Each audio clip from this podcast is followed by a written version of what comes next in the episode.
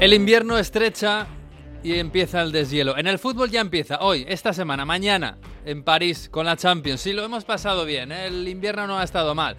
Hemos visto un, un mundial de clubes, ha ganado el Chelsea.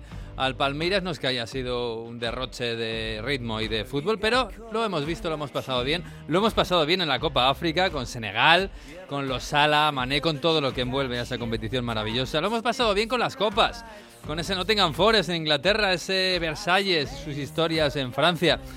Sí, el invierno no ha estado mal, pero el deshielo ya está aquí. Señores, encienden los focos. Y las luces miran a París, a la ciudad de la luz. Allí, mañana, martes, empieza la Champions. El París contra el Real Madrid. Hace seis meses decían que este París era candidatísimo a ser campeón de Europa. Lo veremos, lo veremos. Bienvenidos a la Champions, bienvenidos al episodio 20 de Onda Fútbol. En Onda Cero. A ver cómo termina, casi nunca termina en gol, casi nunca termina en gol, casi nunca termina en gol. El Messi hasta el fondo, casi nunca termina en gol. ¡Gol! ¡Casi nunca termina en gol! Onda Fútbol. Fútbol internacional con Miguel Venegas. Palla all'area di rigore, si gira Cassano, magico movimento, Balotelli, David Villa darting through the middle. He's got it between the two, and he's won the game for Spain.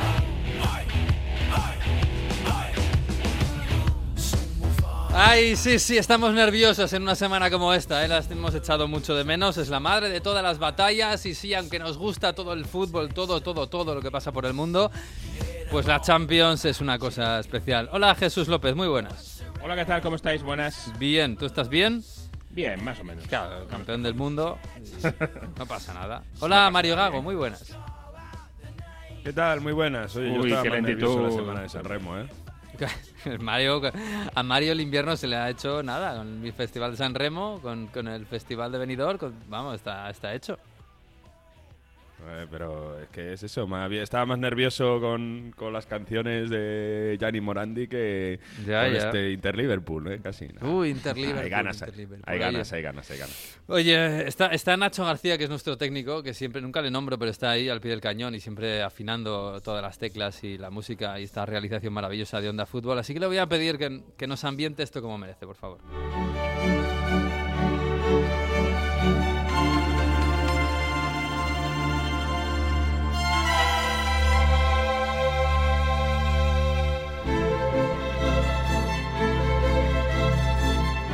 Diré que a mí esta música cada vez me gusta menos, ¿eh? Es- le, le encanta a todo el mundo, no, no- nos encanta ponerla, pero al final yo creo que te da tanto ponerla ya me, me- me va gustando menos. No sé vosotros, ¿eh? Nah, eres un hater, hombre, los clásicos nunca mueren. ¿Qué Eh, quieres? Es, ¿Cambiar? cla- es clasicísimo esto ya. Es, es- ¿Que la cambie por una de Lamborghini o qué? Vamos. Ah, bueno, Mario. Mario estaría dispuesto a hacerlo, seguro, ¿verdad? No, yo estoy aquí con Jesús, ¿eh? Los clásicos no se tocan y esta, esta música... Nos pone, Cuando se escucha en el estadio, ¡fua! Sí, sí. Sí, Hay ¿no? estadios además que la, la gente canta el grito final de Champions. Me viene ah, el de Napoli, por ejemplo, que canta todo el mundo este grito final de la Champions y es espectacular. Bueno, hoy Napoli, tenemos un Napoli-Barça en el Barça-Napoli en la Europa League del que vamos a hablar también, pero este miércoles Salzburgo, Bayern Múnich, Inter de Milán, Liverpool y este martes empieza la traca de la Champions con el Sporting Manchester City, ese partido por todo lo alto, ¿verdad Jesús? Y con París. Y París, París bien vale una comida, un viaje, un tren para allí. Un croissant. Oh. La Torre Eiffel, las luces, un paseo por el Sena. Diario de Messier Terradil. Hola, la Francia que madruga. Hola, Manu Terradillos, muy buenas. ¿Cómo estás? Bonjour, hola, ¿qué tal? ¿Cómo estáis todos? Bonjour, bonjour, ¿qué tal? ¿Cómo, ¿Cómo se vive Francia en este deshielo invernal que nos viene? Bien, bien. Ha habido además unos días en los que ha hecho bastante bueno. Mm, Yo creo que se empieza ya a percibir que la primavera, la primavera se acerca y si eso además eh, le unes un partidazo como el de mañana, pues, eh, pues eh, nada, Mm. motivación absoluta. Hay que unir a eso también eh, la sintonía del programa, que es una de mis favoritas. ¿eh? ¿Ah, sí? Ese movimiento mágico me encanta también. Ay, qué bonito, qué bonito. Oye, mm, te voy a preguntar ahora por el, por el París, por supuesto, pero esta noche eh, se van al restaurante Wisaboy, lo he pronunciado mal seguro. ¿Cuánto, cuánto vale el tenedor ahí? ¿Has, has pedido mesa? He pedido los bocadillos para mañana. no. A orillas del Sena, enfrente de la isla. No está mal, enfrente prácticamente del Louvre. Es bonito. Yo he visto fotos y bueno, no está mal, no está mal. No sé si para pedir una mesita un fin de semana te da. Fue el mejor restaurante del mundo en, en 2020. No, no he mirado lo que vale, pero teniendo en cuenta los precios, em, ya cuando hablamos de hoteles, dos, eh, perdón, hoteles, restaurantes dos, tres estrellas, yo creo que uno se puede dejar fácilmente 400 euros, eh, dependiendo sobre todo de las bebidas. Del Pero vino, ¿no? Mm. Yo creo que sí. Sí, Mm. sí, sí. Bueno, bueno, pues date- píllate unos bocadillos, se los mandas a Mario, que en San Siro luego se queja de lo que le dan y el miércoles tiene, tiene faena por allí. Claro, cuando te digan que quieres Bocadillo berenjena. agua de grifo. De- sobre todo. Tap water, allí se dan tap, Tap water. water. Oye, el París, el París, no, vamos en serio, ¿eh? porque esto es un, es, parece la madre de todas las batallas. Es verdad que es octavos de final de la Champions, que todavía queda mucho. Pero bueno, lo venimos anunciando ¿eh? en este diario de Monsieur Terradil. eh, puede ser un órdago para el Paris Saint Germain del que puede salir escaldado si no sale la cosa bien. Y yo no sé si esta gente viene preparada, preparada. Es verdad que el Madrid viene con una gran duda que es la de Benzema y súper importante. Eh, pero claro, si ves las dudas del París después del 1-0 que le metió al, al Rennes este viernes, otra vez sobre la campana, eh, pues otra vez Mbappé salvando los muebles. No sé si ha habido muchas críticas a Messi, pero a Messi se le sigue viendo falto de chispa. Eh, ¿Cómo llega ese París? Hay cierto optimismo, pero porque las cosas se olvidan rápido. No sé si os acordáis que en la jornada anterior golearon 5 a 1 al Lille, 1-5, y Mm. esa noche se hablaba de, bueno, de super equipo para el día siguiente ya calmarse un poco. Y yo creo que ya se ha olvidado un poco cómo fue la victoria, se recuerda solo el marcador ese 1 a 0. Y hay cierto optimismo sobre todo en cuanto a la recuperación de los jugadores, porque había, hace una semana pintaba muy mal todo. Había muchas dudas con Di María, con Leandro Paredes, con Winaldum, Neymar. Y parece que, quitando el caso Neymar, que lo más seguro es que sea convocado, eh, pero que no esté de titular, Mm. todo el mundo se va recuperando. Leandro jugó el pasado partido, Di María jugó, Winaldum jugó, Herrera se ha entrenado, Neymar ha hecho dos entrenamientos completos este fin de semana. Mm, es unido al hecho de que a lo mejor Benzema no está, o está, pero no está al 100%. Yo creo que hay cierto, cierto optimismo para esta, para esta ronda de Champions, que si alguien os ha dicho que es eh, el partido más importante de la temporada del PSG, os ha mentido porque no es el más importante, es muchísimo más que eso. Hmm. Claro, es que perder, perder contra el Madrid y quedar fuera de Champions después de que ya estás fuera de la Copa en Francia y la Liga prácticamente ganada, porque es un prácticamente a ralentí la va a ganar, sería duro, ¿eh? Eh, eh, yo, claro, yo me he hecho la vista atrás a seis meses, en agosto, no ha pasado tanto tiempo. Eh, muchos dijeron que el París estaba obligadísimo a ganar la Champions, que era súper, súper favorito para ganarla. Y, y claro, han pasado seis meses. la- a mí me da la impresión de que el equipo no ha empezado a arrancar ni siquiera. Eh, eh, y, y si vamos nombre por nombre, Manu, eh, primero, Ramos no va a estar. Ya, ya es, eh, tenemos más o menos claro que no va a estar Sí, ni en no, la no es convocatoria. ¿no? oficial, pero vamos, nos ha entrenado, se entrenó en solitario este fin de semana, o sea que eh, sí, no va a estar, eso Mm. hay que darlo por hecho. No va a estar. Vignaldum, eh, has dicho tú que jugó el otro día, va a estar, pero Vignaldum, de, de- de lo que esperábamos de este jugador a lo que se ha dado en el París, eh, es un jugador que no, que no le esperamos en el 11, claro. No, no, él no. Yo creo que el- el- en el centro del campo esas tres plazas hay cuatro jugadores que van a optar, pero, pero no va a ser Wijnaldum.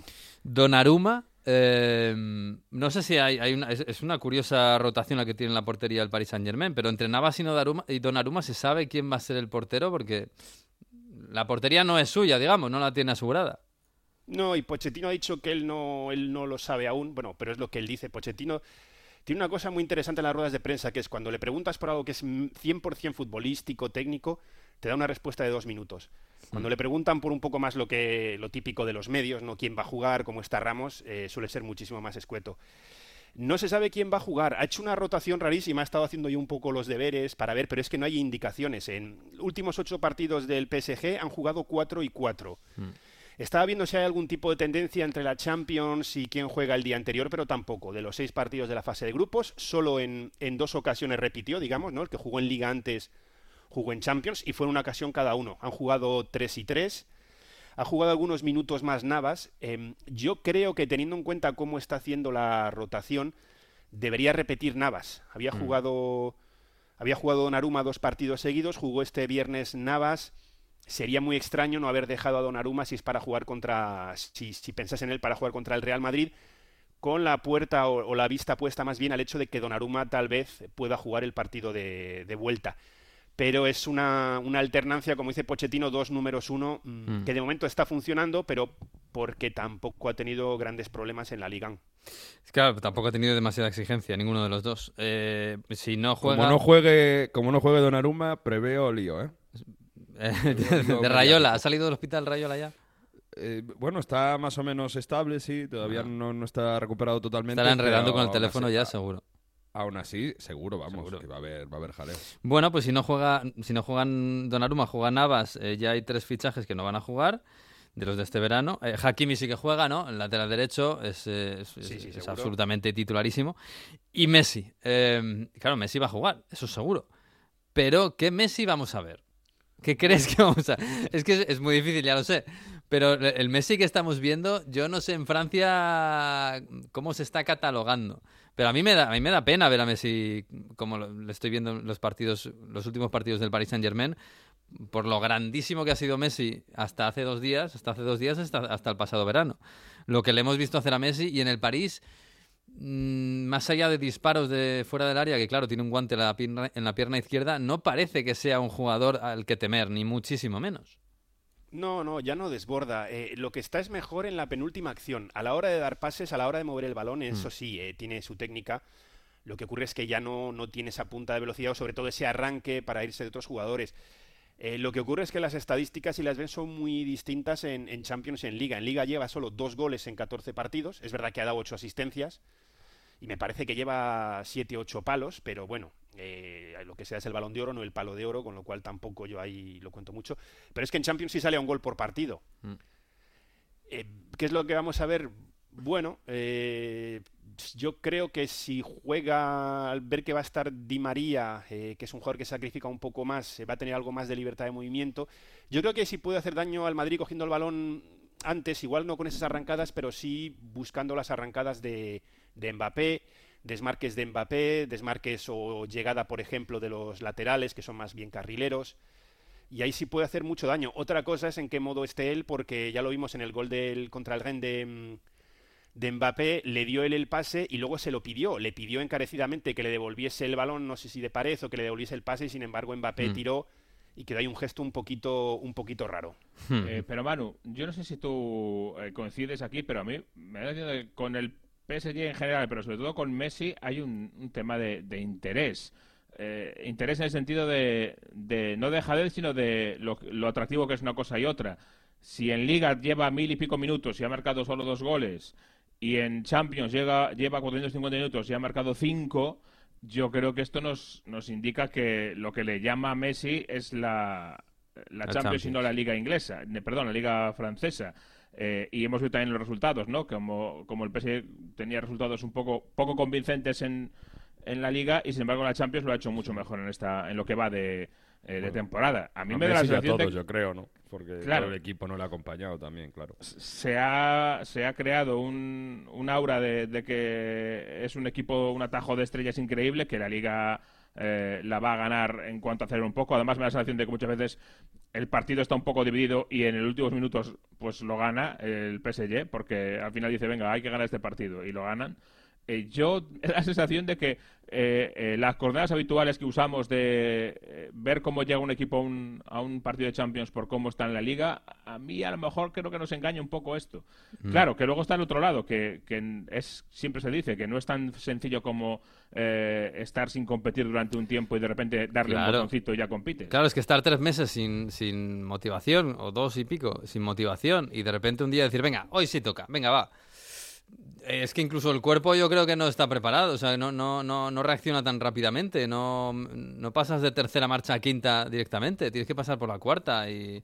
No, creo yo, vamos, es que a mí me parece complicado, pero es verdad que es verdad que lo que decía Jesús, el, el- lo más parecido al Messi del Barça que hemos visto en el París, seguramente fue contra el Manchester City, el gol que metió además desde fuera del área. Y ahora toca el Madrid. Y ahora toca el Madrid. Claro, para, Sí. mí, para Messi es el Madrid, claro, es que... Claro, la duda es si, si, si, si se puede. Si se puede estar, eh, digamos, perreando eh, durante dos meses, dejándose llevar y luego el día bueno decir, venga, hoy nos ponemos las pilas y, y- Hombre. y jugamos como Dios. Hombre, a mí me parece complicado, ¿eh? La victoria que consigue el París contra el Manchester City es en la primera fase del primer partido de fase de grupos, quiero decir. El que- segundo, que- juega. El primero fue contra el Brujas y empataron. El, El segundo, segundo. que ganó, ganó 2 a 0 y marcó, exacto. marcó Messi. Fue una de esas arrancadas que se apoyó en, en, en Mbappé y se la devolvió de tacón el francés, sí.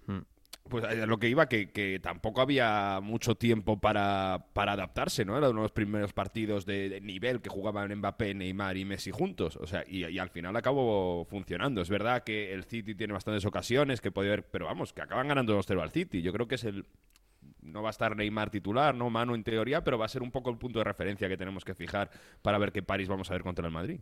Sí, pero es que ese partido, si yo no recuerdo mal, Donnarumma tuvo un muy buen partido, ¿eh? Eh, Sí, y salvó sí, en sí. varias ocasiones al, al PSG.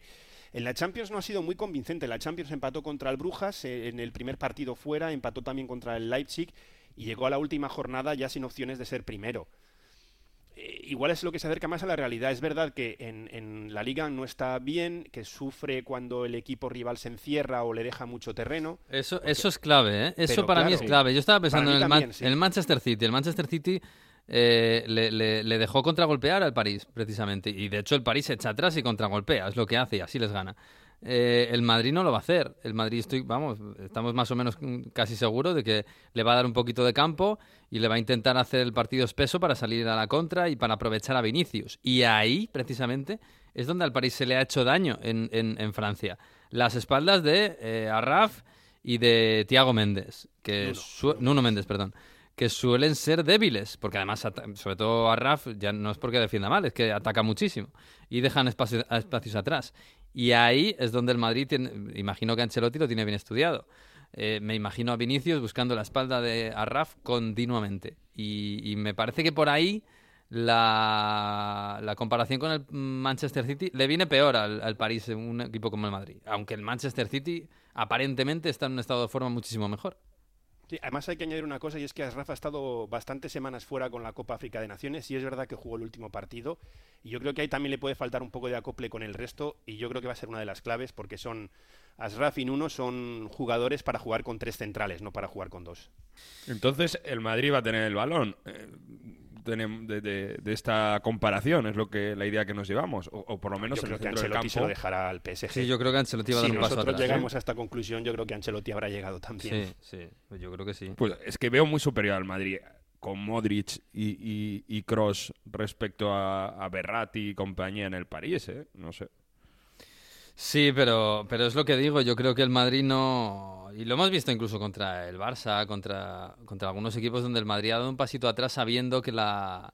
Que, podía hacer mucho más daño a la contra. Y sobre todo si Vinicius está bien, ¿no? Y, yo creo que Ancelotti, la lección del Paris Saint Germain y sobre todo de Mbappé, es que además si la... ahora mismo, Manu, el, el- el- el grandísimo peligro del París no es Messi, eh, aparentemente, es, es Mbappé. O sea, la estrella de la temporada en el París es Mbappé. Y el que da miedo es Mbappé. Y Mbappé eh, es verdad que te puede matar de muchas formas, pero como, como es muy evidente que te mata, es corriendo. Eh, sí, eh, además, bueno, es que no, no es por entrar otra vez en estadísticas, pero es el máximo goleador, es el Mm. máximo asistente en ligas, en- e igual en la Champions. Y, y es el, el gol del, del Rennes fue así, o sea, fue una contra en el 94-95, porque el, el Rennes, viendo que cuando salían causaban ciertos problemas a la defensa del PSG, se animaron en el tramo final y en pleno descuento llegó el contraataque. Lo bueno que tiene Mbappé en ese sentido es que si nos vamos una semana antes al partido contra el Lille, el gol que marcó fue desde fuera del área, precisamente porque el defensor le dejó un poco de espacio, temiendo que arrancase y colocó el balón casi en la escuadra. Sí, le da, le- el defensor le da dos o tres metros eh, esperando la carrera y él aprovecha eso y dispara desde fuera del área. Sí, sí. Claro, para curarse en salud, digo, bueno, te dejo dos metros para que no me metas la primera zancada, pero lo que ocurrió es que armó la pierna y metió un golazo. Entonces, claro, tiene muchísimos recursos eh, y es el jugador que tiene que vigilar el, Real Madrid sin lugar a dudas. Messi, Messi veremos, a ver, eh, suena atópico. Messi te la puede liar en cualquier partido y, te, y tiene una calidad tremenda. Igual no hace falta que se vaya de tres defensores para matarte el partido, pero en un contraataque te puede poner un, un buen pase. el hecho de que es Messi en sí, que te va conduciendo el balón en una cabalgada por el centro del campo, yo creo que eres el defensa y dices, madre mía, a ver qué hago, eh, qué hago, le meto el pie porque igual me, igual me dribla, eh, le doy terreno, le, le, doy un par de metros. Entonces tiene opciones, pero estamos hablando, eh, si os dais cuenta, de lo mismo, que es contraataques, eh, ataques rápidos del PSG con terreno por delante. Y yo no tengo muy claro que eso sea lo que Ancelotti vaya, vaya a permitir, que, que mm. no creo que vaya a jugar con un bloque alto. El centro del campo que decíais por ahí, muy superior, mm, sí, sobre todo porque llegan un poco un poco tocados, pero yo creo que dependerá mucho de cómo esté. Berratti está muy bien, eso no hay que dudarlo. Mm, sí. A ver cómo está Leandro Paredes, porque había tenido problemas de aductores. Cuando se habló de ello, se le puso de. se le dio como duda incluso para el Real Madrid de, y jugó el pasado viernes. Y Danilo está bastante bien. Danilo, que es un jugador un poco más físico. Ahí tiene armas el PSG, sí, eh, depende mucho de cómo estén físicamente en el centro del campo. Mm. Para bueno. atacar una defensa más cerrada, perdona, es que tienes al mejor que es Messi. Eh, entonces, volvemos sí, otra vez que después de toda esta vuelta que hemos dado llegamos a la conclusión que podíamos haber dicho en el minuto en el segundo 2 que la clave es Messi no pero pero es verdad porque al final como decís eh, Ancelotti yo creo que en eso es más práctico y, y si hay que eh, echar un poquito para atrás echa un poquito para atrás tampoco sin exagerar pero bueno y como y al final no estando Neymar pues es que es Messi Sí, Messi va, Messi va a ser... Más Messi que Mbappé, dices, Jesús. Eh, pa para atacar un, una defensa más cerrada, sí. Sí, no, pero digo Sí, por el sí. estado de forma que está Messi. No, claro, no, el estado de forma de Messi yo creo que es una incógnita. El de Mbappé Mm. es buenísimo, entonces es- está claro. Pero claro, si, si- eso también lo va, lo va a ver eh, eh, Ancelotti. Va a decir, bueno, pues con Mbappé me protejo un poco más, no le voy a dejar espacio, no le voy a dejar metros para correr. Muy bien. ¿Y con Messi qué haces entonces? Porque Claro, Messi el otra cosa no, es- pero acostumbrado a atacar defensas cerradas tiene, tiene cierta Claro, el problema es como te coja Messi Eso ahí sí. eh, en zona de tres cuartos el balón con un equipo cerrado con la defensa prácticamente en la frontal, que se pone a moverse a la derecha, a la izquierda, a buscar.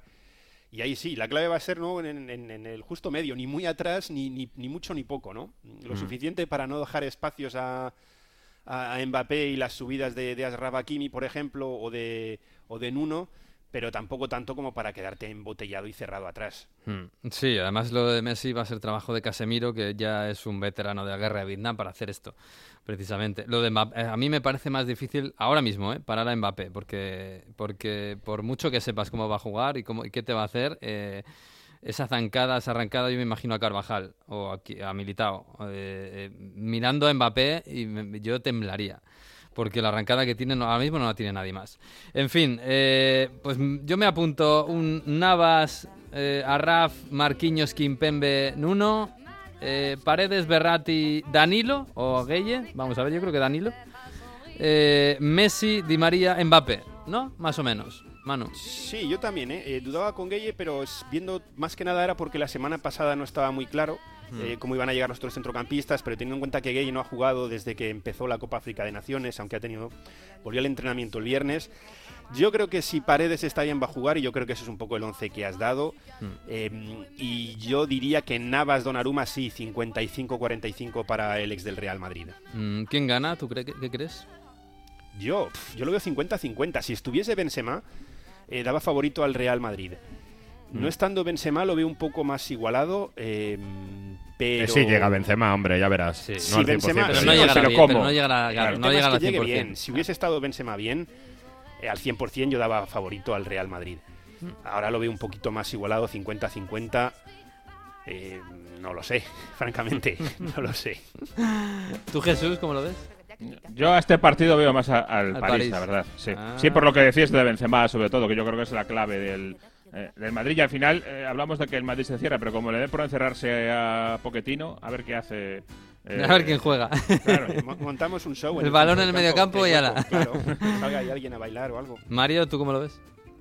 Yo creo que el, Ma- el- el París va a salir ultra motivado, pero es verdad que, que en partidos clave este año en Madrid los jugadores están muy bien. Que yo creo que le va a costar mucho al París, ¿eh? Aun- a pesar de que Benzema eh, no, no va a llegar al 100%, no veo ganando al París en la eliminatoria de ida. Yo tampoco, yo creo que va a ganar el Madrid, yo creo que ilu- iluminar la habitación así de repente después de dos meses no es fácil y el París no lo va a tener fácil. Manu, eh, cuídate y, y disfruta de ese París. Qué bonito, qué bonito París, por Dios. Esa es Sena, precioso. Cógete un, un vaporeto, no, ¿cómo es allí? Un, bueno, un barquito de esos por el Sena. Sí, una mush, una mush. Una Mira, mush. ya he Oh. reservado mesa hasta 1.200 euros te puede valer comer. 1.200. eh, a mediodía en ese sitio. pues- sí, el, el festín que llaman, la comida festín, el menú festín. Qué bonito. ¿No tienen delivery a Madrid? ¿no? No. Viene, viene con la moto. el- Bueno, por ese precio igual podían fletar un avión, pero bueno. Un abrazo, Manu. Un abrazo a todos, un placer estar aquí como siempre. Adiós, adiós, adiós. Pues sí, es el París contra el Real Madrid. Es el partido más importante, lo vamos a tener el martes para abrir boca. También tenemos un Sporting City. Bueno, aquí no tenéis nada que decir, ¿no? Va a ganar el City seguro. ¿O no? Hombre, a ver, el Sporting es un Debería. equipo competitivo, ¿eh? Pero el, City llega como un, como un tiro. hecho una fase de grupos. No, no, el, Sporting compite, ¿eh? Tiene buen equipo con los españoles, con Sarabia, con Porro, con Adán. Pero, joder, es que claro, el, el- City es imparable ahora mismo, Jesús. Parece muy complicado, sí. Y por encima de ser imparable, tiene esa, esa, ese margen enorme, ese colchón, para poder eh, rotar lo que quiera Guardiola, que es lo que hizo eh, este fin de semana, rotar lo que le pareció eh, im- imprescindible, eh, para escoger qué- cuál es el once que va a jugar contra el equipo portugués. De todo el arsenal enorme que tiene, Mm. es capaz de ir escogiendo para cada partido. Así que eh, es muy complicado para el Sporting de Lisboa, ¿eh? Hmm, incluso en el partido de ida en Lisboa. Sí, sí, Sí, sí. Bueno, de- del Salzburgo Muni- eh, del Salzburgo Bayern, ¿esperáis alguna alguna sorpresa después de que el Bayern ha caído goleado este fin de semana con el Bochum? Fíjate, yo creo que es el partido de esta semana en el que más podría haber una sorpresa, me da la sensación. En, en el que más veo una opción de, de que suceda lo que no esperamos, que obviamente esperamos que gane el Bayern, pero me parece que ahí es donde puede haber más, más intriguita. A mí me ha llamado la atención que el- la semana pasada me llegó de repente una noticia al móvil. Neuer decide operarse y estará un mes de baja para estar bien eh, del final de temporada. Y pensé, pero esta gente tiene Champions ya. Y claro, miré, ah, en Salzburgo. Y claro, yo pensé, ¿no les darán un susto por, por, por confiarse tanto, confiarse demasiado? Están, ya, es- están, están con cosas raras en el Bayern también, porque luego además Sule avanza. sí. eh, Sí, se va al Dortmund. Que, que no va a seguir, que se va al Dortmund. Que eso es el mundo al revés, por cierto. sí. ¿eh? No o sea, Sí, a sí, ver, sí, sí, el. Dortmund le quita un jugador a- titular al Bayern de Múnich. eh, ¿Qué está pasando? sí, sí, sí, sí. Sí, unas cosas muy raras en el Bayern, ¿no? No- hombre, lo imaginamos es que vaya a dominar el, el- el Bayern todo el partido. Y ojo, alguna contra ya de Yemi, ¿no? Que ya Sí. hemos visto que, que puede hacer mucho daño el Sevilla, las contras el Salzburgo. Pero claro, eh, aquí es otra cosa del Bayern que viene de, de un ritmo bajo, de dejarse puntos en, en- en Bundesliga sin tener tanta ventaja respecto al Dortmund. Y que, que compita como nos tiene acostumbrados. Yo, yo creo que el Salzburgo, un golito ahí, le puede marcar a la contra. Ujú, Pero cuidado, ¿eh? el Bayern hace una semana y poco, una semana y un día, le ganó al Leipzig y bien, ¿eh? Y, eh, bueno, sufriendo un poco al principio, pero al final compitiendo bien. O sea, que tampoco es que venga dejándose como el París, eh, dejándose llevar, dejándose llevar. No es tanto. El Bayern tiene una, tiene una actitud arrolladora habitual, aunque viene de perder contra el Bochum, que eso no se lo esperaba nadie. Eh, el Mönchengladbach perdió hace poco también, ¿no? el, Sí, con el. Gladbach perdió, sí, 1-2. Sí, sí, sí, en enero. Bueno, y el Inter-Liverpool. Esto es un partidazo. Lo vamos a vivir el miércoles en el Radio Estadio con Edu García en la web de Onda Cero y en las aplicaciones móviles. Eh, es una gran batalla. Es un- son dos clásicos, son dos campeones de Europa, eh, pero me parece que son dos equipos que llegan justo, puntualmente, en un, en un momento muy distinto. eh, porque el Inter, Mario, llega con dudas, ¿no? Llega con partidos, una fase de la temporada donde le está faltando la intensidad y sobre todo la agresividad que le ha llevado a, a ser el mejor equipo de Italia en los últimos meses. Lo hemos visto en el derby, donde empezó ganando, pero un buen Milan con eh, carácter y con sobre todo mucho ritmo de partido le acaba remontando. Lo hemos visto en la primera parte este fin de semana que es verdad que también teniendo la Champions a la vuelta de la esquina hay que tomarlo con pinzas, pero lo hemos visto en el partido del Napoli, donde un Napoli con mucho ritmo, con una presión muy alta, con eh, mucha velocidad de balón, ha prácticamente encerrado a los de Simón Inzaghi en su área. Y, sobre todo con, con dudas también en el tema de ataque. Marca Dzeko en el Diego Armando Maradona este fin de semana, pero Lautaro solo lleva un gol en lo que llevamos de 2022. Andanovic hace buenas paradas este fin de semana, pero en el derby puede hacer mucho más y, y se espera que sea un portero salvador y, y ya lleva unas semanas que, que está fallando atrás y la duda en defensa, a ver si llega Bastoni, porque contra el Napoli tuvo que jugar Di Marco, eh, vimos que, que si no puede entrar de Ambrosio en Copa. Eh, es verdad que De Ambrosio lo hizo muy bien contra el Madrid, si os acordáis. Bueno, acabó Mm. perdiendo el, Ma- el- el Inter contra el Madrid. Pero, hombre, eh, la- la- los tres centrales, Skriniar, eh, Bastoni y De Vrij, pues deberían estar a un buen nivel. Nivel preocupante también de De Vrij, que es uno de los señalados. Hay pocas dudas en el 11 que se va a medir al, al Napoli, solo esa de Bastoni, eh, Ah, perdón, al, al al Liverpool. Liverpool el miércoles. Al Liverpool el miércoles. Yo creo que todo pasa por una solidez defensiva y luego que, que- que puedan cazar algún balón arriba. Pero en tema de ritmo, en tema de los últimos partidos, cómo están de ritmo y cómo juegan el balón, el Inter lo va a tener complicado. Bueno, y el Liverpool, Jesús, eh, la verdad es que pues, si ves los resultados, le ha ido bastante bien en este, en este principio de año, y eso que ha tenido el problema de la Copa África sin Salah y Mané y Keita. Mm, pero claro, Bastante bien, eh, no solo bastante bien, sino que eh, después de empatar con el Chelsea en, en año nuevo, es que lo ha ganado todo. todo. Sí, sí, sí. todo. Eh, solo empató con el Arsenal, era la ida de, la co- de las semifinales de Copa. Ganó que- la vuelta y, y que- pasó a la eliminatoria. que no le sirvió para nada al Arsenal empatar aquel partido. Exacto, o sea que Liverpool está haciendo un 2022 inmaculado cuando esperábamos que, ten- que tendría eh, más eh, dificultades y cuando además el, eh, la motivación puede caer un poco porque el City estaba absolutamente intratable. Entonces, Mm. bueno, pues en Premier League no tenías muy claro dónde iba hasta Liverpool. Pues ahí está, a seis puntos del. o a, a nueve con un partido menos, mejor dicho, del City, que me parece que es un dato eh, enorme para Liverpool. ¿eh? Estar ahora Sí. mismo de este City a solo seis puntos potencialmente, a mí me parece. E- Es agarrarse ahí a la Premier, Sí, pero sí. hasta el vamos, agarrarse a la... El, el último enganche del último vagón, del último tren, vamos, es increíble. O sea que De todos modos, yo, yo pienso en el Liverpool contra la defensa del Inter y claro, lo, lo primero que me viene a la cabeza es, joder, mm, mm, Sal- Salah, Mané eh, y Firmino, pero vamos, sobre todo Salah y Mané, o Diego Jota, el que juega arriba, eh, las bandas atacando a una defensa de tres, como es eh, la del Inter, sí, con dos carrileros, pero que muchas veces les van a pillar en defensa de tres. Y, les, y yo pienso, uff, les pueden destrozar, sobre todo Salah. Pero es verdad que el Liverpool lo que ha tenido este principio de año, lo, que le ha valido las victorias ha sido la defensa, que no está Sí. encajando goles, más que la brillantez arriba.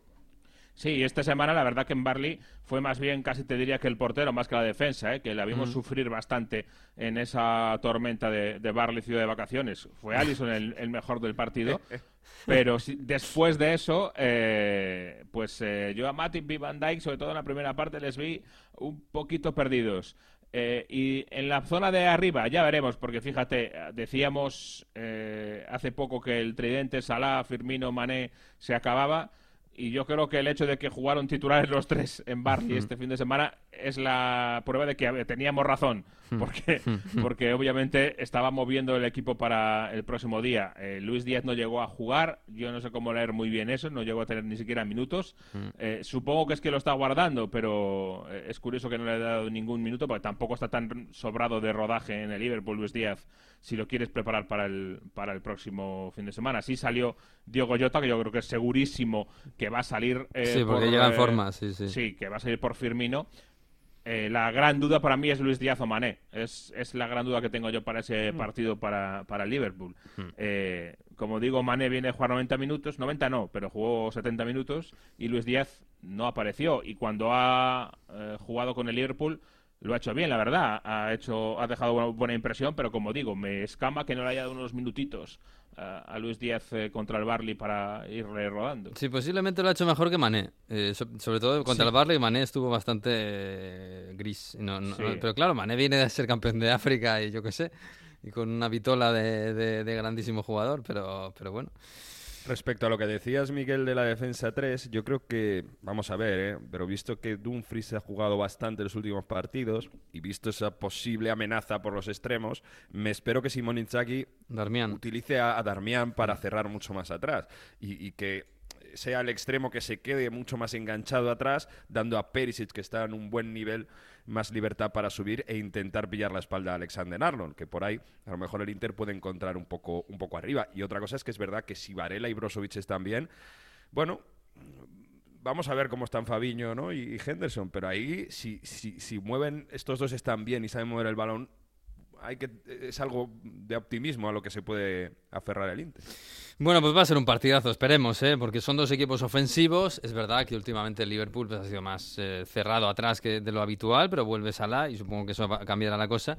Y es verdad que el Inter quizás le ha fallado un poco de chispa y de dominio de áreas, pero también es un equipo alegre. Así que el Radio Estadio el miércoles va a ser precioso, seguro. Eh, y el jueves, que también tenemos Radio Estadio, hay Europa League. Y en Europa League tenemos pues un partidazo yo creo que por encima de los demás, porque este Barça-Napoli podría ser perfectamente un partido de octavos de final de la Champions y este año no lo es porque los dos, bueno, porque el Napoli estuvo regular la temporada pasada, porque el Barça ha empezado fatal la temporada, pero yo creo que ahora incluso sí que es un partido de, nivel, con el Barça un poco mejorado con los fichajes y el Napoli, eh, Mario, más allá del partido contra el Inter, eh, dando algunas sensaciones de equipo pues yo diría que más serio de lo que ha sido en los últimos años, que ha sido un equipo muy brillante muchas veces, pero muy irregular. Yo creo que ahora eh, el Napoli es el equipo más serio de los últimos años que, hemos visto allí.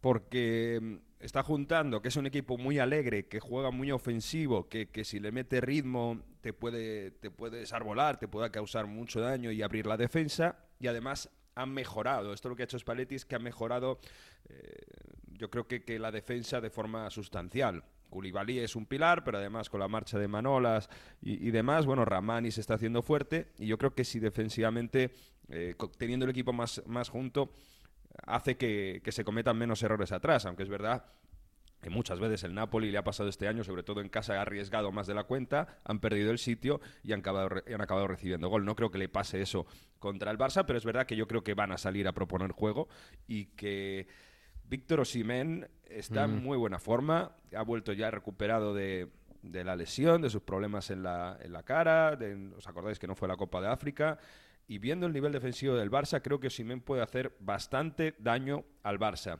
Lo bueno para Xavi, que Politano se lesionó contra el Inter, que Lozano sigue lesionado y que le va a faltar uno de los extremos para abrir el campo a Spalletti si, si no pasa nada raro, porque imaginamos que juega- jugará él más como, como pasó este El fin de más, el más por encima de Mertes. Mertes ya en banda no, no juega.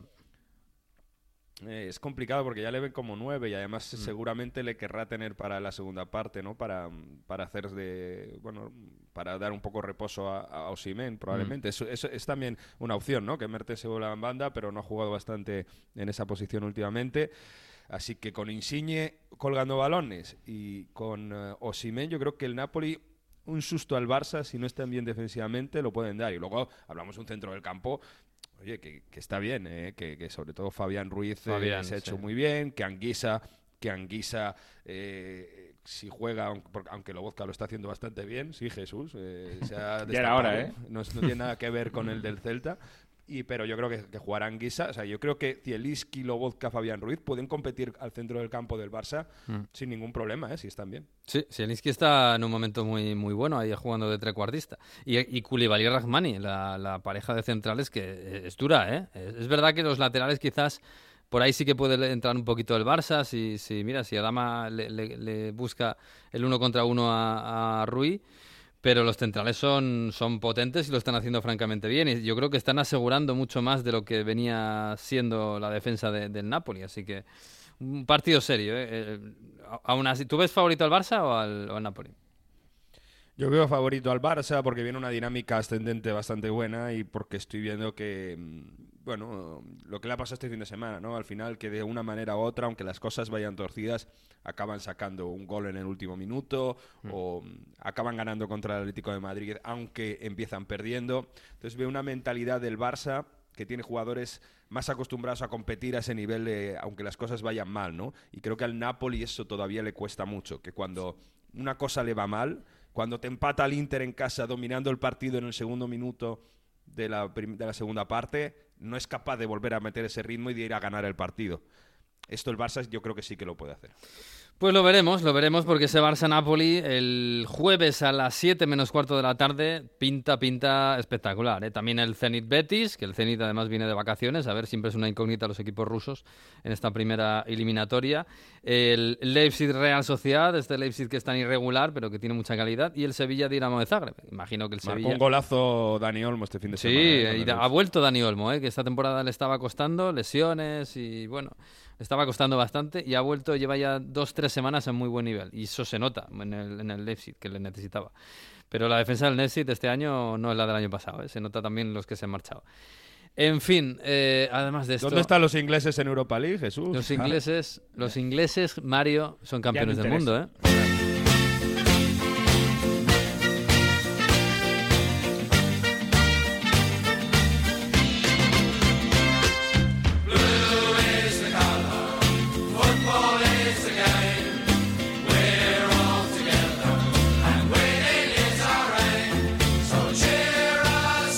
Que me gustan a mí los himnos taberneros, eh, ingleses. Ahí está, eh, Jesús, el Chelsea campeón del mundo. Hay que poner himno. Nada menos, ¿eh? Yo el lunes lo quiero escuchar. Sube, sube, Nacho. A ver.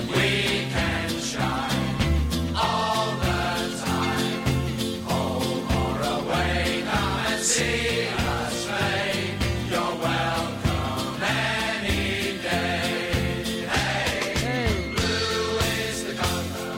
gusta además este himno porque no es el típico de vamos a ganarlo todo, ni tampoco en Inglaterra hay algunos himnos eh, pesimistas de que mal nos va todo, sino es el, himno de invitación a la gente a que venga. ¿no? Sí. Es- está vendiéndole el producto a, a todo el mundo para que vengan al campo a vernos. Pero esto, se- esto hay que cantarlo con una pinta de cerveza en la mano, Sí, ¿no? sí. Si no, Y no. un par de ellas dentro. también.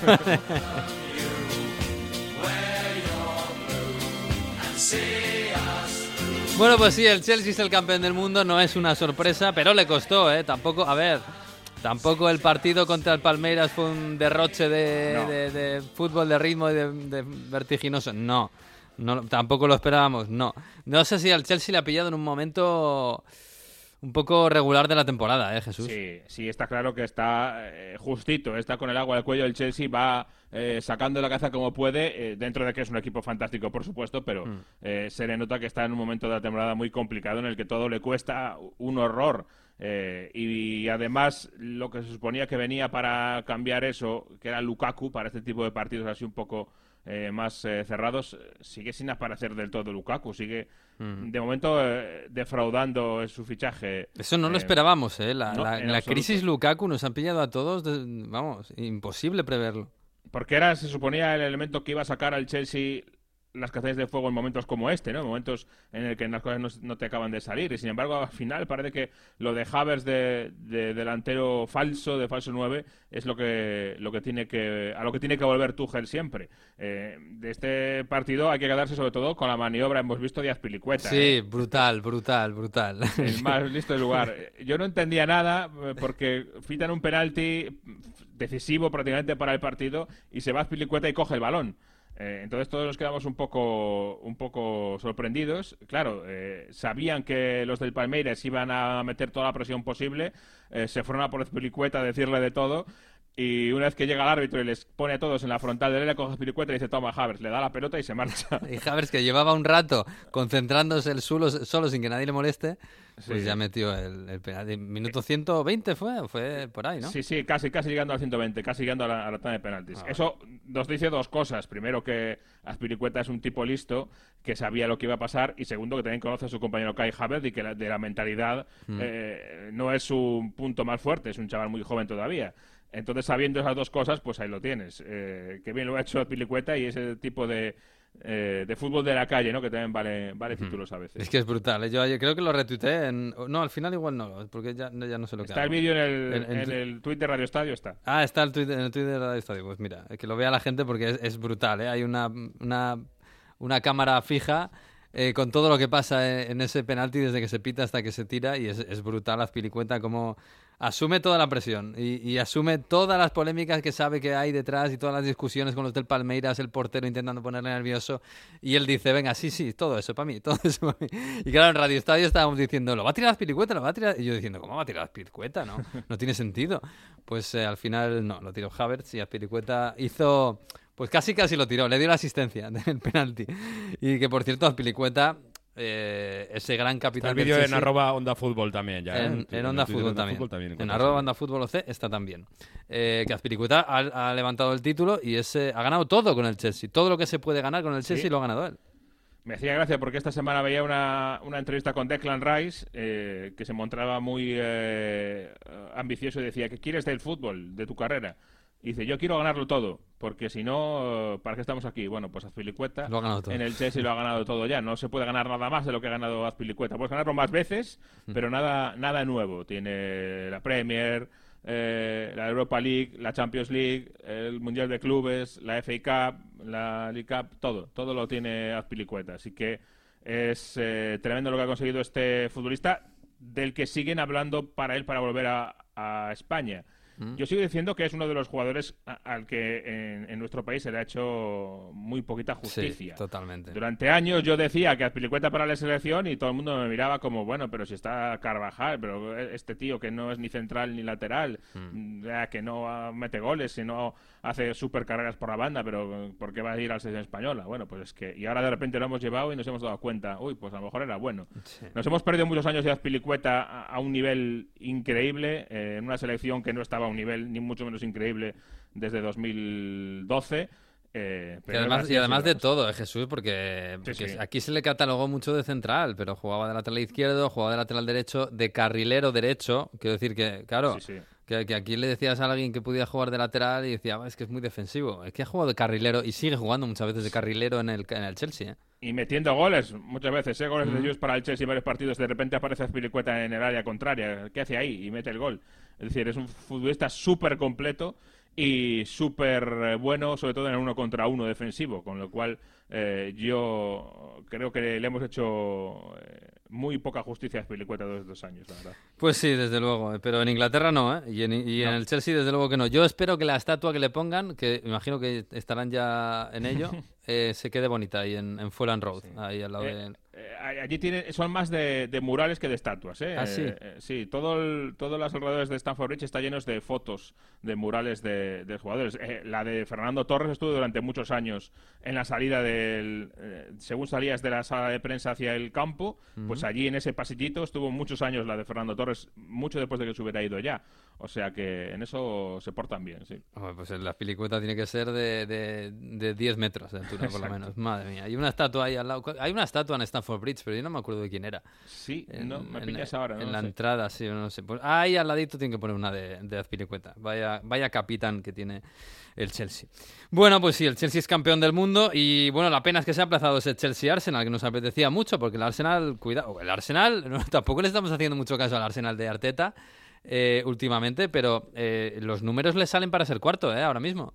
Sí, sí le sale. Cuidado. Sí, vamos a ver porque eh, había muchas esperanzas en el Arsenal en el mercado de invierno y finalmente el mercado de invierno no ha sido nada bueno. No. Porque han perdido, que ya yo creo que ya lo habían perdido, pero oficialmente a, a Aubameyang, eh, que ya estaba perdido de antes.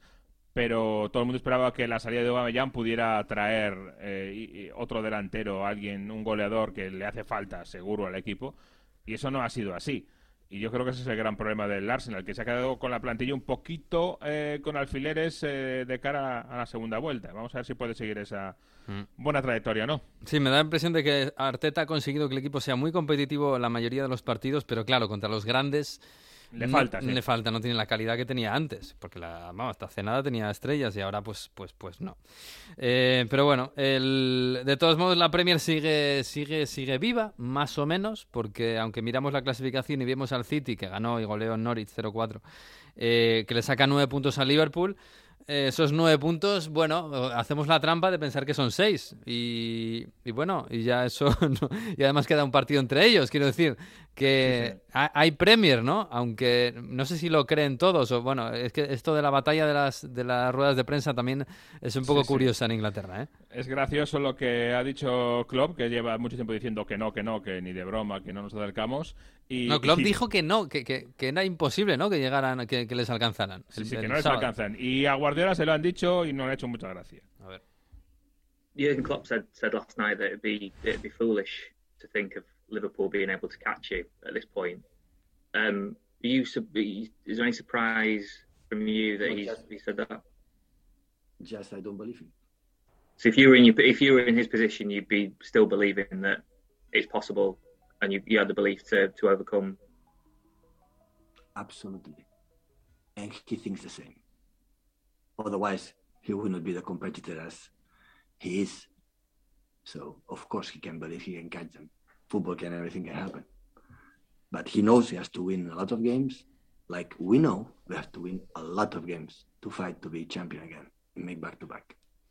Jesús, algo me pasa que empiezo a entender peor a Guardiola en inglés que a los periodistas ingleses.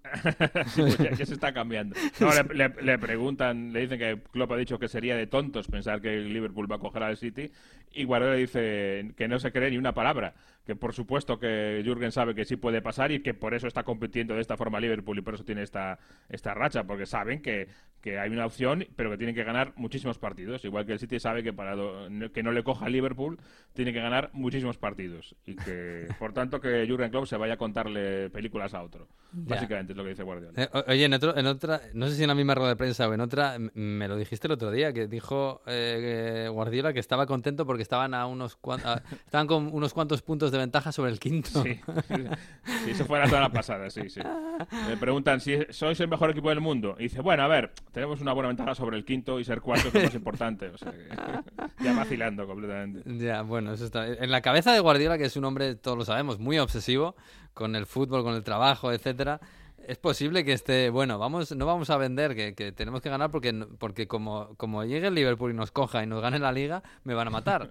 Y, y- y además con razón, supongo. Así No, que- y además es verdad que dentro de, que- el City es obviamente súper favorito, es verdad que de donde venimos y con las eh, eh, los partidos aplazados, el Liverpool ha ido remontando de manera silenciosa. Y, y a- ayer desde el partido estaba a 12 puntos, pero claro, tenía dos partidos menos. Entonces, claro, la diferencia entre ser eh, 9 o ser 6 es muy grande, esa diferencia. Eh, y, y como dices, eh, hay un partido eh, de uno contra otro que al Liverpool se le suelen dar bastante bien esos partidos y que va a ser clave también. Hmm, Sí, sí, sí. Bueno, vamos a ver, todavía queda un poquito de diversión, ¿eh? A ver hasta cuánto, cuándo, hasta cuándo nos dura, pero va a haber un poquito de diversión. Oye, la semana que viene tenemos que hablar bastante del Manchester United, que es el rival del Atlético de Madrid en Champions. Sí. Eh, pero vamos, mucho mejor que el Atlético de Madrid no está, ¿eh? No, yo diría que empiezo a decir que, que está ya peor, ¿eh? Sí. Se está, se está deteriorando Ah. mucho la, la situación en esta en este mes, en, en febrero. Lleva los empates con el Boro, los empates con el Barley. eh, este fin de otra vez empató y se dejó empatar. eh, y la verdad es que la situación es, es fea y además cada vez más eh, vamos sabiendo que hay problemas de vestuario, que la comunión que podía haber no es tal. eh, aún por encima de- ha tenido el problema que ha aparecido de la nada de, de Mason Greenwood. Que Sí, además a Greenwood le- problemón. le han apartado más o menos entre todos, por lo menos públicamente. Sí, hasta le han dejado de seguir en, Sí. en redes varios eh, de los compañeros. eh, muchas marcas le han retirado los patrocinios. eh, claro, es que lo de Sí, Greenwood sí, es un tema muy serio, muy grave, sí. Es decir, que además de la baja puramente futbolística, que es importante, está luego cómo eso puede entor- eh, eh, enmudecer las aguas, ¿no? Eh, eh, enturbiar las aguas, perdón. Claro, eh, es muy complicado el ambiente que hay. No parece que Rangnick se haya ganado el respeto demasiado del vestuario. Cuando Ole Gunnar Solskjaer era un tipo muy querido y eso por lo menos mantenía un poquito el, eh, la unión, pero no sé. eh, a mí me da muy mala sensación este, este United. A mí me parece que ahora mismo si tengo que apostar, eh, apuesto por el Atlético de Madrid. Y apuesto por cualquier otro equipo para ser cuarto ¿eh? este año. Ya veremos. Sí. Y eso que el United tiene una plantilla de las mejores. Es mucho mejor que el Atlético Hombre. de Madrid. Y, y en la Premier para ser cuarto de sobra. Pero Para, para ser para ser candidato al título tiene, tiene plantilla, seguramente. Sí, sí. Pero bueno. Bueno, sí, la verdad es que está muy mal. ¿eh? A mí me- me- en el campo, eh, más allá de todo lo que ha pasado fuera del campo, en el campo me parece, me, me- me da la, la impresión de que sigue Solskjaer. O sea, sigue más o menos exactamente igual. Sí. Eh, en fin. Autogestión. Sí, más o menos, más o menos. Bueno, el Tottenham perdió, ojo ese Tottenham de Conte, que está en un momento horrible. El, el Newcastle ganó su primer partido, su primer partido no, eh, ganó su partido contra el Aston Villa y sale de descenso. Eh, y hay una muy buena noticia, ¿qué pasa con Eriksen?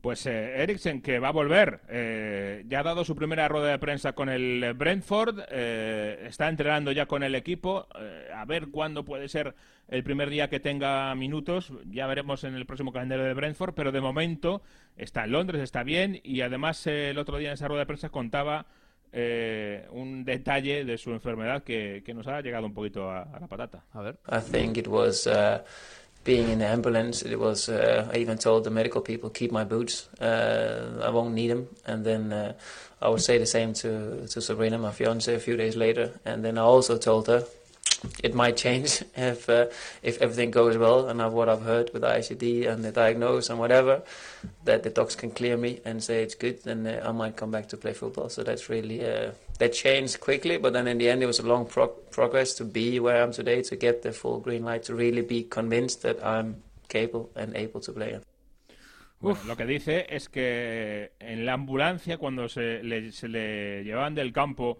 en la Eurocopa directamente al hospital, le dijo al- a los médicos, podéis quedaros con mis botas, Hmm. porque yo ya no voy a poder usarlas más. Sí. Eh, hasta ahí llegaba la, la cosa. Es un, un testimonio bastante eh, escalofriante. Y sin embargo, fíjate, pues aquí está, después de mucho trabajo, de mucho eh, hablar con los médicos, le han implantado el ICD del que habla, es un desfibrilador pequeñito Mm. eh, eh, que, que lo tiene implantado mm, por si en algún momento tiene algún otro problema, puede eh, activarse. Y pues por ahí lo ha conseguido. Y vamos a ver, ojalá que le vaya bien en estos meses y, y pueda volver a- a jugar su fútbol. Pues sí, desde luego, a ver, pero también es normal, ¿eh? en la ambulancia, que te acaban de sacar de, de, de- de la muerte y estás pensando que, claro, lógicamente, que ahora pues vas a vivir, pero no vas a poder volver a jugar a fútbol. Es que es completamente lógico. Menudo día que pasamos aquí, madre mía, madre mía. En fin, bueno, pues, eh, pues, pues, pues nada, em, la semana que viene, la semana que viene tenemos una bonita jornada de la Premier. eh, ah, teníamos el City, el City Tottenham. El Uy, va, madre mía, el City Tottenham. A ver cómo está Conte. eh, con, con cómo está Conte en las bandas últimamente en, en White Hart Lane. Madre Conte mía. está muy, ¿Qué muy son? enfadado y veía otro día un, eh, un dato que me pareció curioso, que es la primera vez en muchísimos años, en creo que era 12 años, eh, que pierde tres partidos de liga seguidos el Tottenham. O Desde que estaba en el Pisa, Conte. yo creo, claro. Sí. Claro. Desde que, o sea, es la primera vez con un grande que le pasa, porque a partir del Pisa luego ya fue a la, a la Juve. Pues no tiene pinta de que la semana que viene esto se arregle. ¿eh? Pero bueno, vamos a. A ver si vas a ser cuatro. Vamos ¿eh? a. Mario dice que Sanremo sigue.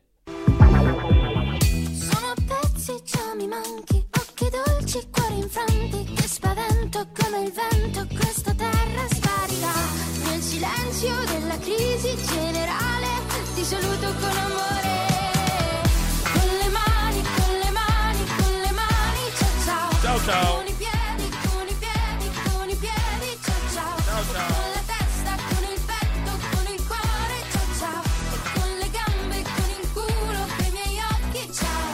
Pues sí, Sanremo ha terminado, pero no ha salido chao. del corazón de Mario, no ha salido Sanremo todavía. No, Mario, no.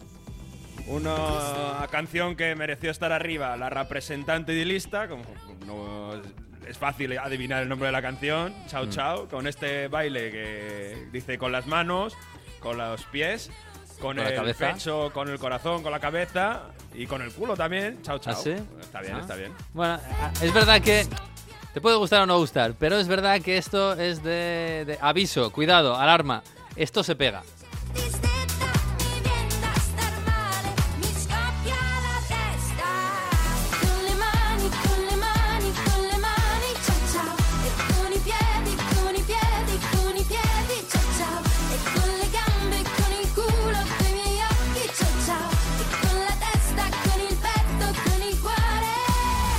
Pues sí, esto se pega. ¿eh? Yo llevo de- desde ayer con esto en la cabeza, ¿sabéis por qué? Muchísimo. Porque, no porque Mario me la ha enviado ya dos veces, que por cierto, en, en, en, en San Remo en directo es que esta no, no, no sonaba igual, ¿eh? Pero bueno, da igual. Uy, Se lo vi ayer en Instagram a un ex colaborador de este programa, hace ya mucho tiempo, que hoy es presidente del Marsella. Longoria, sí, puso esta canción y, y en el Instagram y simplemente de ver eso, desde ayer tengo en la cabeza esta canción. Que se pega, que se pega. Con le mani, con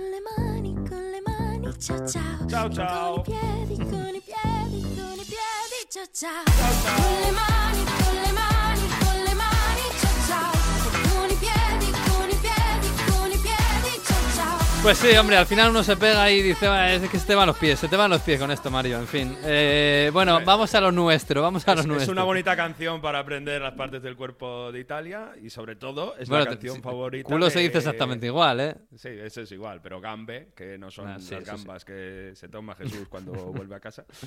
Pero y luego sobre la todo es la canción favorita de Matthijs de, Lag- de Ligt, ¿no? Después de, de- sí, sobre todo el partido de ayer de Atalanta de Atalanta Juve, ¿no? Que ha habido muchos temas viral con eso, con Lemani, con Lemani, de Ligt tocando con las manos eh, un posible penalti para el Atalanta. Ah, es que lo de las manos es un quilombo en general en Europa. De, de- ah, tienen que meter la mano ahí, el, nunca mejor dicho.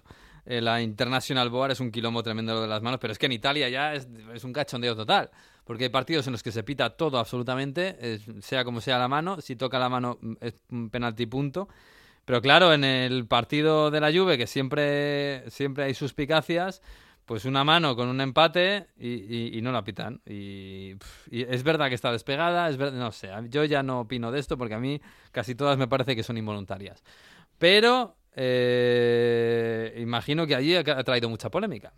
Muchísima, muchísima. Y la Atalanta además se viene quejando últimamente por decisiones arbitrales. Hay dos acciones polémicas en ese Atalanta 1, Juventus 1. Golazo de Malinowski en la segunda parte desde fuera del área. Es verdad que Chesney está poco reactivo. Tiene luego Hateboer una ocasión clamorosa, puerta vacía, que la tira al larguero. En el último minuto, en el 92, después de un córner, Danilo pasa por encima de todos, por encima de Blaovic incluso, y salva un punto para la Juve, que es verdad que había producido bastante la primera parte y quizás el empate no es del todo desmerecido. Pero las acciones polémicas son dos. La primera, a finales del primer tiempo, bueno, en mediados del primer tiempo, sale Chesney y derriba Myers. El árbitro no pita ni falta, ni amarilla, ni nada, y era el último hombre. Hay dudas si, si era falta y podían haber echado, incluso a Yo- ver si podía haber entrado el bar por posible roja al portero. polaco Yo entiendo que el VAR a lo mejor no entre porque roja igual no es. Eh, pero que el árbitro que está delante la ve porque la ve todo el mundo no pite falta ahí, a mí me parece una- un escándalo. Porque es que es, es clarísimo un portero que va con todo porque tiene que ir con todo y no llega al balón, punto. Y llega el jugador. Es que no hay. Yo, eso no, yo no entiendo ya los árbitros, de verdad. Mariani era el árbitro. Y la segunda y más eh, polémica es el tiro que, que decíamos de De Ligt, eh, que, que bloquea De Ligt, un tiro de Boga a final del primer tiempo. Aquí las imágenes no lo dejan todo claro, porque es verdad que puede ser que le den el costado y luego la mano, puede ser que le den el costado eh, en la mano y luego en el costado. De Ligt tiene el brazo abierto. Bueno, el VAR tampoco entró. Es verdad que estamos viendo menos intervencionismo del VAR y sobre todo in- se intentan que se haga más penaltis. Esto para compararlo en España, que Andújar ha estado muy, muy activo. Sí, está con- caliente con esto. Andújar con esto. Por eso, ¿no? Hay- hay- yo creo que hay una regla general de, de que hay que evitar que haya cuatro o cinco penaltis por jornada y en Italia era más exagerado todavía que en España, entonces eso yo creo que también lo explica un poco. Bueno, y en el Atalanta estaban súper cabreados con estas dos acciones polémicas. Tanto es así que Gasperini después del partido no va a las televisiones. Gasperini tiene fama de uno que se queja bastante. No Sí, tanto como. Mazzarri a lo mejor. sí. que Te podemos Mazzarri, preguntar al Papu. Gómez si Gasperini tiene carácter o no. No, pero bueno, aquí hay varios entrenadores en Italia que se quejan bastante. Mazzarri era uno, el que cuando estaba en el Inter, en el Napoli, que ahora está en Cagliari, fíjate que, que este se quejó de que han perdido el partido porque empezó a llover y cambió el partido, pero, por ejemplo. O, o este fin de semana porque se ha lesionado el árbitro. El titular es la lesión del árbitro nos ha condicionado. En fin, volvemos a Gasperini. No quiso hablar. Habló Paolo Marino, que es eh, dirigente del Atalanta, y en una discusión con el Andújar Oliver de Dazón, Italia, eh, los términos eran eh, durísimos y de hecho le invita a, Luca Marielli, que es el, el analista de árbitros, le invita a repasarse el reglamento porque dice que le dice Marielli que no es ni penalti ni roja y dice vete a leer del reglamento porque no lo tienes claro. Commentiamo gli episodi per quello che sono, per quello che sono e per come vengono registrati anche sulle altre partite. Dico che era eh, rosso ed era rigore, punto. Questa è la nostra visione, chiara. Eh, Abbiamo visioni differenti, io ho spiegato attraverso il regolamento e... Il Tutto suo qua. regolamento. No, il regolamento del gioco del calcio che si trova sul sito www.aiafgc.it. Bene, eh, domani mattina lo riapra per cortesia, lo rilegga bene. El nuestro, nuestro punto de vista es que roja y penalti. El, eh, el especialista, el exárbitro Marelli dice, no, yo he explicado mi punto de vista con el reglamento. Y lo que dice el reglamento es que no es ni roja ni penalti, porque le dan el costado y luego la mano. Y dice Marino, tu reglamento, no el de reglamento. Y dice Marelli, bueno, el, yo- el- el reglamento, eh, el reglamento está en eh, la web de los árbitros, aya.com. Dice, bueno, pues mañana vas y lo revisas. Está bien, sí. Está bien, sí. Yo me, tiene razón, es verdad que, que el reglamento es el reglamento, pero la interpretación no está siendo no está siendo la misma, ni siquiera durante- en, en diferentes momentos de la temporada en general, pero bueno, en fin, es lo que hay, es lo que hay. Em, pues nada, nos quedamos Que con Luca, el... Luca Marelli es exárbitro, ¿eh? Estuvo Sí. arbitrando en Serie A desde hace bastante tiempo y eso es eh, ahora el comentador arbitral de, de Dazón. Nos quedamos con el 1-1 entre Atalanta y Juve, que, oye, a mí la Atalanta me gustó eh, bastante más de lo que venía siendo habitual, y la Juve un poco menos, aunque sigue, sigue siendo Blaovic una amenaza constante, y quizás eh, em- va a empezar, vamos a empezar a hablar de, de dependencia en este equipo, porque da la impresión de que todo tiene que pasar por él. Em, pero en Italia, hombre, la noticia es que hay cambio de líder, porque pinchó el Inter, es verdad que tenía el gran partido de la jornada contra el Napoli, y había dos opciones, que le quitara al Napoli el liderato, que se lo quitara al Milan, y al final fue el Milan. Hemos hablado de, de que al Inter le faltó esa intensidad. De todos modos, eh, con todo en contra, cómo se supieron levantar la segunda parte y sobre todo aguantar las, las acometidas ahí en el primer tiempo del, del Napoli demuestra que el Inter, incluso en las peores condiciones, incluso sin merecerlo, Mm. sacaron petróleo y lograron puntuar en, en el campo Sí, de- porque la del primera Napoli, parte y al el Napoli le... Napoli por delante. El Napoli es muy superior al Inter en la primera parte, ¿eh? Sin duda, sin duda. Y, y de este partido solo comentar, eh, la, la semana pasada, si te acuerdas, decíamos lo de los cambios automáticos de Simón Inzaghi, que, Mm. que parecía que siempre el minuto 70 y demás. Bueno, pues este, este fin de semana eh, no estaba Inzaghi, que fue expulsado después del derby, pero... eh, da igual, estaba desde la tribuna mandando los cambios. Bueno, no hace los cambios hasta el final, ¿eh? O sea que no sé si nos ha oído o ha oído a la prensa italiana, pero no hace los cambios hasta el minuto 84. E- Ese es, ese es escuchante habitual de. Onda Fútbol, Inchavi, ¿no lo sabes? Sí, no, no, no, exacto. Bueno, lo del Milan, lo del Milan, el Milan hace un golazo, Rafa Leao, que es portada en Italia por, por, por ese gran gol que hace y sobre todo de la asistencia de Mañán desde la portería. El, el portero francés, que además de hacer paradones en el derby, da un lanzamiento larguísimo para, para el portugués, para Rafa Leao, y, y es una asistencia. O sea, estamos volviendo a, los a la época de Pepe Reina, Fernando Torres en el Liverpool. Es, es casi así, porque es balón que atraviesa todo el campo, la recibe en el extremo y se crea el gol contra la Sampdoria el portugués. Un Milan que ha crecido en seriedad, ha crecido en compromiso. Hemos vuelto a ver otra vez el equipo que... no hace cosas eh, extraordinarias, pero lo que lo hace lo hace bien y sobre todo que sabe amarrar el resultado y evita errores, que eh, es muy complicado eso, ¿eh? que no tengas un error que te acaben recibiendo gol. Así que el Milan, líder con un partido más que el Inter, un punto más, pero dando sensaciones de solidez después de un enero, finales de año un poco regulares. Bueno, pues vamos a ver si dura, ¿eh? porque es verdad que da la impresión de que el, el Milan está rindiendo continuamente por encima de las expectativas y de su nivel, del nivel de la plantilla. Eh, pero ahí estamos, ¿eh? y ahí está el líder eh, a mediados de febrero, que, que nadie contaba con eso, sobre todo viendo el Inter, la plantilla que tiene. Eh, y la es semana el único que... no tiene competiciones europeas. Claro, y la semana que viene juega contra la Salernitana y va a descansar toda la semana, que es un, es un punto. El Inter va a jugar contra, contra Liverpool, casi nada. En fin, bueno, tengo aquí apuntado que me has puesto, eh, vuelven los discursos de Belrus, de Berlus. ¿Qué es esto? Sí, Berlusconi. hombre. Ah, hombre, Berlusconi. Ya que no va a ser presidente del Senado, sabéis que hubo una intención de hacerle en política, pues ha ido al Monza. Y es el club que tiene propiedad, que también está Galliani. Esto para los eh, históricos del Milan, pues eh, yo creo que tiene mucho, ah, mucha melancolía, ¿no? mucha, mucha historia recordando lo que fue en el Milan. Ha vuelto al vestuario de un equipo, en este caso del Monza, en Serie B, y ha hecho este discurso en el del vestuario. Chi ci crede supera tutti gli ostacoli, chi ci crede vince. Quindi credeteci, andate al campo e vincete con almeno tre gol di scarto. Va bene? ¿Qué dice que no estaba es que atento? se, mete dentro del vestuario y dice, el que cree va, eh, va- va por todas y el que cree va a ganar y hoy ves a ganar con tres goles de distancia, porque el Monza va a ir a por todas, ¿no? Y el Monza Mm. está quinto en la Serie B y viene de remontando porque empezó fatal la, la liga en segunda división y, y bueno, pues ahí está, metiendo dinero Berlusconi en el Monza y se mete en el vestuario y hace estos discursos que a mí y a la gente en Italia ha recordado eso, cuando estaba en el Milan y cuando iba uno a uno a saludar a los eh, futbolistas y le dice una cosa cuando estaba Montari en el Milan, que yo no sé si había llegado hasta España, pero lo he querido rescatar porque es muy gracioso y se comenta mucho en Italia. Este es Berlusconi saludando uno a uno a los jugadores del Milan hace más de 10 años y a ver si entiendes lo que le dice a Montari. Grazie, grazie. Quando è che mi presenti tua moglie? no, solo per vederla, io sono vecchio, non ce la fa. Eh, però mi piacerebbe perché tutti dicono che è la più bella. Eh? Ciao! Sí, creo sí, le dice, le dice a Montari, ¿cuándo me presentas a tu mujer? Y le dice, no, no solo para verla, que soy un viejo, yo soy un viejo, pero todo el mundo dice que es muy guapa.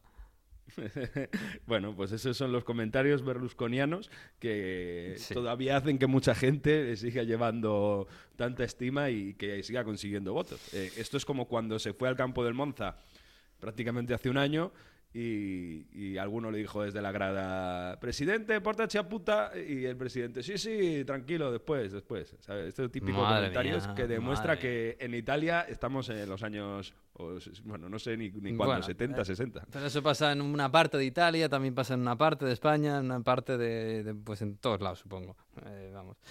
En fin, hay que evolucionar y estas cosas, pues eh, a algunos les cuestan un poquito más.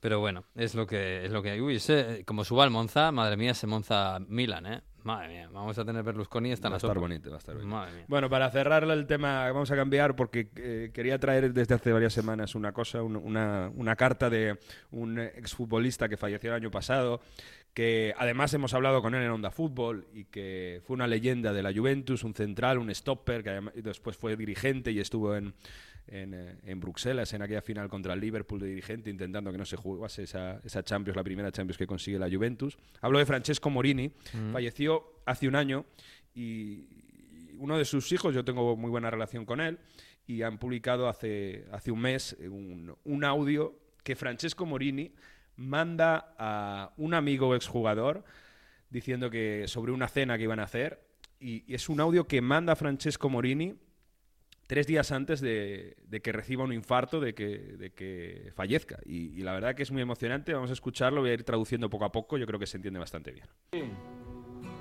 Volevano venire alla cena anche Scirea, Maradona, Querían venir a la cena todos estos. Corso, Boniperti e tanti altri. Ma devono giocare una finale Angeli contro Diavoli il 19 Tenía que sera. jugar una final Ángeles contra Demonios el 200.000 19 por la noche. spettatori senza mascherine né Green Pass. Lì il 200.000 Covid espectadores non c'è. sin mascarina y sin Green Ci hanno Pass. Allí no invitato hay COVID. tutti alla partita. Nos han Mi invitado a hanno todos. detto che lì ci sono tanti posti vuoti al loro stadio. Hay muchos sitios Io ho vacíos en su risposto che estadio. si possono aspettare qualche anno ancora meglio, ma Si prima me o poi pueden ci esperar vedremo. Algún año más, es me, mejor. Antes o después nos veremos. ¿Se acuerdan de mí?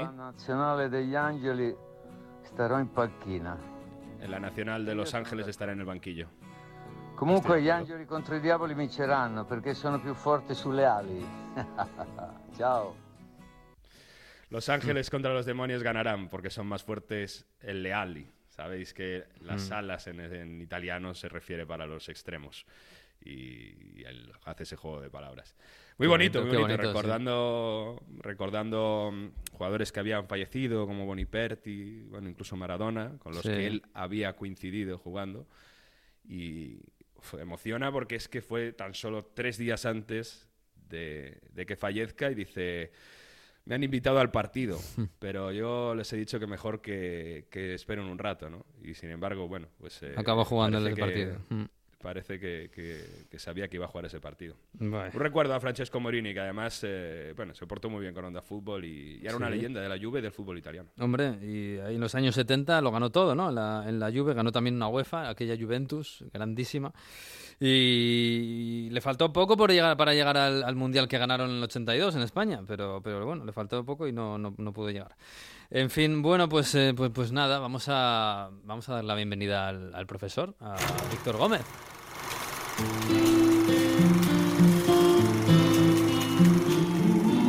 Pues sí, ya está por aquí. Curso de Historia Futbolística 2021-2022. Con sus cuadernos de Heródoto viene el profesor Víctor Gómez y nos habla de qué? Hace 31 años, casi esta misma semana, en el Arena Garibaldi de Pisa se jugaba la 21 jornada de la Serie A. Era Pisa-Nápoles. En el túnel de vestuarios las cámaras se centran en un jugador único, quizás el mayor ídolo futbolístico de la historia, todavía venerado hoy por la ciudad de Nápoles, Diego Armando Maradona. Un partido normal de campeonato que terminó con un reparto de puntos, uno para cada uno, que no serviría al Pisa para evitar el descenso al final del campeonato, ni al Nápoles para volver a ser campeón de liga, pues no iría más allá del octavo puesto final. Pero hubo un detalle en este partido, algo que llamó la atención a periodistas, aficionados y telespectadores. En el terreno de juego, con la camiseta número 10 del Nápoles no estaba Maradona. Por primera vez, el Pelusa salta al campo con el equipo titular, pero endosando la camiseta número 9, mientras que con la camiseta número 10 a la espalda sería Gianfranco Zola. ¿Un error a la hora de entrar las camisetas o un hecho premeditado?